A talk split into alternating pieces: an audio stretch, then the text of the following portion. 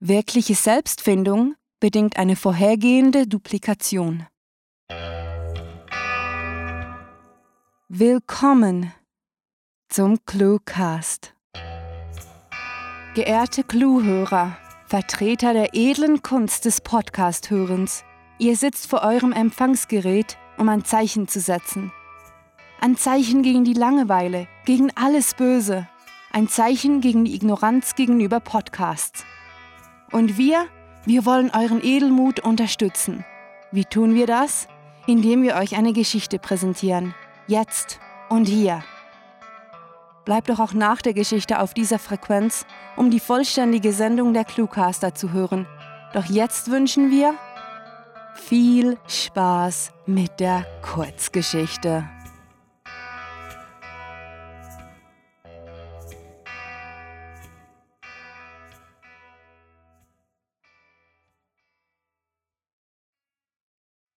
Silberner Herbst. Saftig waren sie, die Wiesen und Hügel, bevor mit dem Sommer auch das Strahlen ihres Grüns verschwand und sich Tristesse und Regen über die neue Farbgewalt der Bäume legte. Durch die Lautsprecher des altersschwachen Radios ist Rachmaninows Prälude in Gimoll zu hören. Und für einen flüchtigen Augenblick fühlt sich Mona wie in einem Konzertsaal. So, als könnte sie das Vibrieren der kurz angeschlagenen Töne des Flügels auf ihrer Haut fühlen. Doch es war bloß die bissige Brise, die sie wachzurütteln versucht. Schwermütig stößt sie sich vom einfach gezimmerten Balkongeländer ab und kehrt der Landschaft in ockergelb und verbranntem Orange den Rücken zu, um zurück ins Hotelzimmer zu gehen. Das süßliche Parfüm ihrer Großmutter, welches unzählige Kindheitserinnerungen in ihr auflackern lässt, durchdringt den vollgestellten Raum und erfüllt sie mit einer wohltuenden inneren Ruhe. Sie setzt sich hin und wartet, bis es Nacht wird, währenddem das Piano unermüdlich weiterspielt. Vor vier Tagen waren die beiden Frauen hier angekommen. Der freundliche Portier hat ihre überladenen Koffer durch den Flur geschleppt, ihnen eine Informationsbroschüre und den laminierten Menüplan beinahe feierlich überreicht und sich mit etwas, das ausgesehen hatte wie ein höfischer Knicks, verabschiedet. Die Pension in der Steiermark war im Grunde einfach und bodenständig. Doch der Familienbetrieb wusste, wie er seine vorwiegend älteren Gäste umwerben konnte. Und so war Mona nicht überrascht gewesen, dass ihre Großmutter erneut hierhin verreisen wollte. Ihre Versuche, die alte Dame doch noch von einem anderen Reiseziel zu überzeugen, hatte sie schnell aufgegeben und die lange Fahrt ohne sich zu beschweren in Kauf genommen. Sie hatte ihre Oma noch einmal lächeln sehen wollen auch wenn sie dabei selbst der Trauer zu verfallen drohen würde. Die resolute ältere Frau mit ihren langen grauen Haaren war Mona immer ein Vorbild gewesen, hatte sie Unerschrockenheit und Hartnäckigkeit gelehrt, und nun war sie dabei, sich in den unzähligen Ängsten des Alters zu verlieren.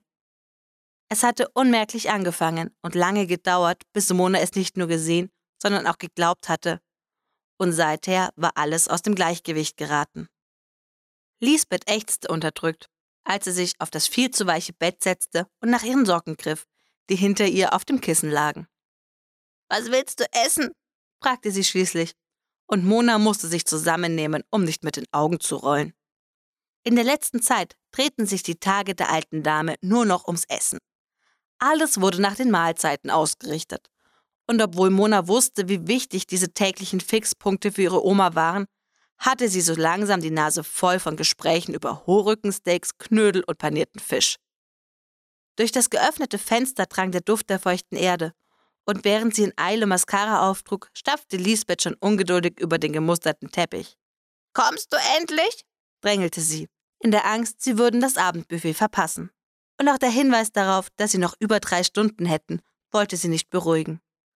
Also legte Mona ihr Schminkzeug auf die Ablage, schob den Paravan beiseite schlüpfte rasch in ihre Schuhe und wandte sich zum Gehen. Doch bevor sie die Türklinke zu fassen bekam, nahm Lisbeth ihre Hand und sagte mit einem fröhlichen Gesichtsausdruck, Du siehst hübsch aus. Früher war nie etwas gut genug gewesen. Egal, was Mona getan hatte, ihre Großmutter hatte sie immer getadelt und ihr vorgehalten, sich nicht zu Genüge bemüht zu haben. Jede Entscheidung, die sie getroffen hatte, war von Lisbeth angezweifelt oder gar als dummer Fehler beschimpft worden. Doch Mona hatte sich schon früh an die ständige Kritik ihrer gehässigen Oma gewöhnt gehabt. Sie war immer der Meinung gewesen, dass Lisbeth ihr damit ihre Liebe hatte zeigen wollen.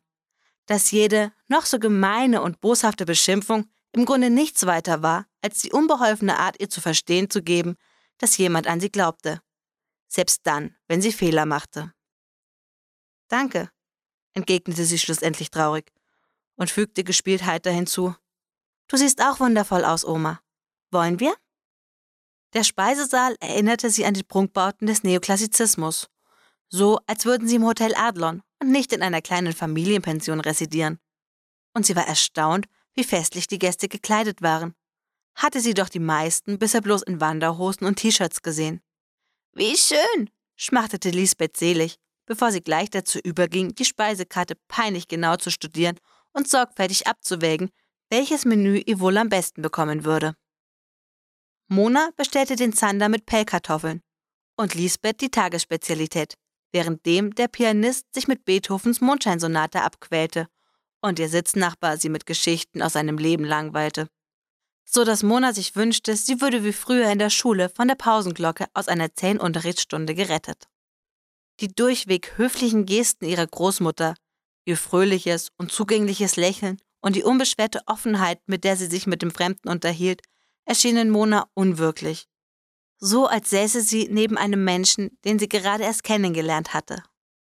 Da waren keine spitzen Bemerkungen zu der schlecht sitzenden Krawatte, keine Vorträge darüber, wie man sich zu Tisch zu verhalten hatte, und keine hinterhältigen Versuche, sie als ewige Alleinstehende mit einem reichen älteren Herrn zu verkuppeln.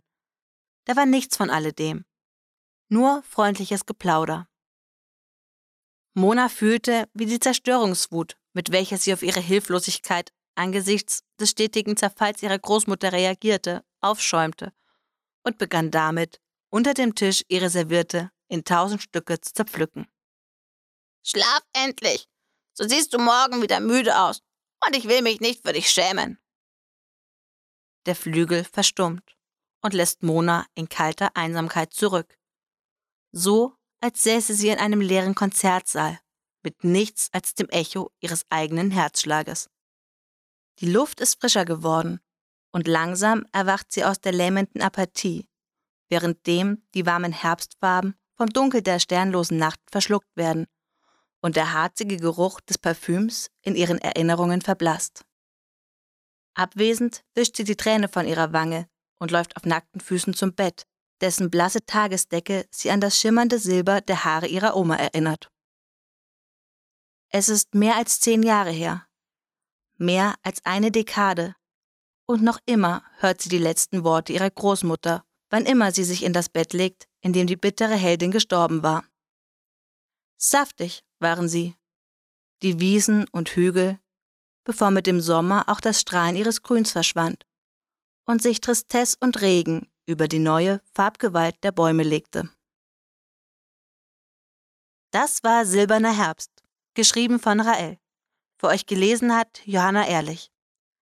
Diese Kurzgeschichte spielt am vorgegebenen Setting Steiermark und beinhaltet die Clues Pausenglocke, Menüplan, Neoklassizismus, Paravan und Zerstörungswut.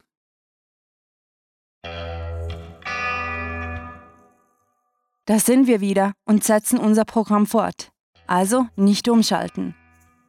Für all jene Podcast-Divisten, die noch nicht wissen, was Clue Writing ist, folgt eine kurze Zusammenfassung. Im August 2012 haben zwei Visionäre, pardon, Autorinnen, sich dazu entschieden, wöchentlich zwei Kurzgeschichten zu veröffentlichen. Die Literaturbefreiungsfront bedient sich hierbei einer Grundregel, die zum Wohle der Unterhaltung eingehalten werden muss. In die Texte werden jeweils vorgegebene Stichworte eingeflochten oder Sie wird unter einem vorher festgelegten Titel verfasst. Es ist selbstverständlich, dass sich auch Gastautoren an diesen Leitfaden der Bewegung zu halten haben. Unter dem Namen Clue Writing sagen wir der Langeweile den Kampf an und ihr könnt mitmachen und euren Teil zur Literaturbefreiung tun. Schlagt uns Clues oder Titel vor, bewerbt euch als Gastautor oder Partner und nehmt am ersten weltweiten Clue Writing Literaturwettbewerb teil. Neben dem guten Gefühl, proaktiv gegen Langeweile und Unterhaltungslöcher vorzugehen, könnt ihr euch einen Platz in der Anthologie sichern und die Verpodcastung eurer Texte gewinnen. Zögert nicht länger und befreit euch auf cluewriting.de von der Oppression durch die Langeweile. Unterstützung im täglichen Kampf um Unterhaltungssuche sei euch gewiss, denn die ClueWriter arbeiten nicht alleine. Wir werden von einem emsigen Team aus engagierten Sprechern unterstützt, die euch pünktlich zweimal pro Woche Literatur durch die Gehörgänge liefern. Gefunden haben wir diese Stimmen auf hörtalk.de, wo sich unzählige Sprecher tummeln. Besucht diese Helden des Cluecasts auch auf ihren Seiten und vergesst nicht, dem Echo ihrer Stimmen zu folgen. Damit, liebe Hörer des Cluecasts, sind wir auch schon beinahe am Ende unseres Rundfunks angelangt. Doch bevor die Sendezeit gänzlich abläuft, bitten wir euch ein letztes Mal um eure Aufmerksamkeit. Auf cluewriting.de erfahrt ihr alles über das Programm, unsere nächsten Sendedaten sowie das Team. Wir rieseln euch nicht nur spät abends in den Schlaf, sondern bieten auch die Lektüre für die Mittagspause. Also zückt eure Smartphones und setzt ein Lesezeichen. Im Gegensatz zu öffentlich-rechtlichem Radio werden wir noch nicht durch eure Gelder finanziert und so ernähren wir uns mehrheitlich von Aufmerksamkeit. Also vergesst bitte nicht, uns auf Facebook, Twitter, Google Plus und den unzähligen anderen Social-Media-Plattformen zu teilen, zu liken und zu folgen. Ach ja, und seht ihr diesen unverhältnismäßig kleinen Button, auf dem Abonnieren oder Folgen steht? Auf den müsst ihr klicken. Jetzt. Helft mit, ihr Podcast-Divisten, und verbreitet die Protestbotschaft gegen Unterhaltungslöcher und Langeweile. Mit fantastiliardischem Dank fürs Zuhören und den besten Wünschen. Eure Cluecaster.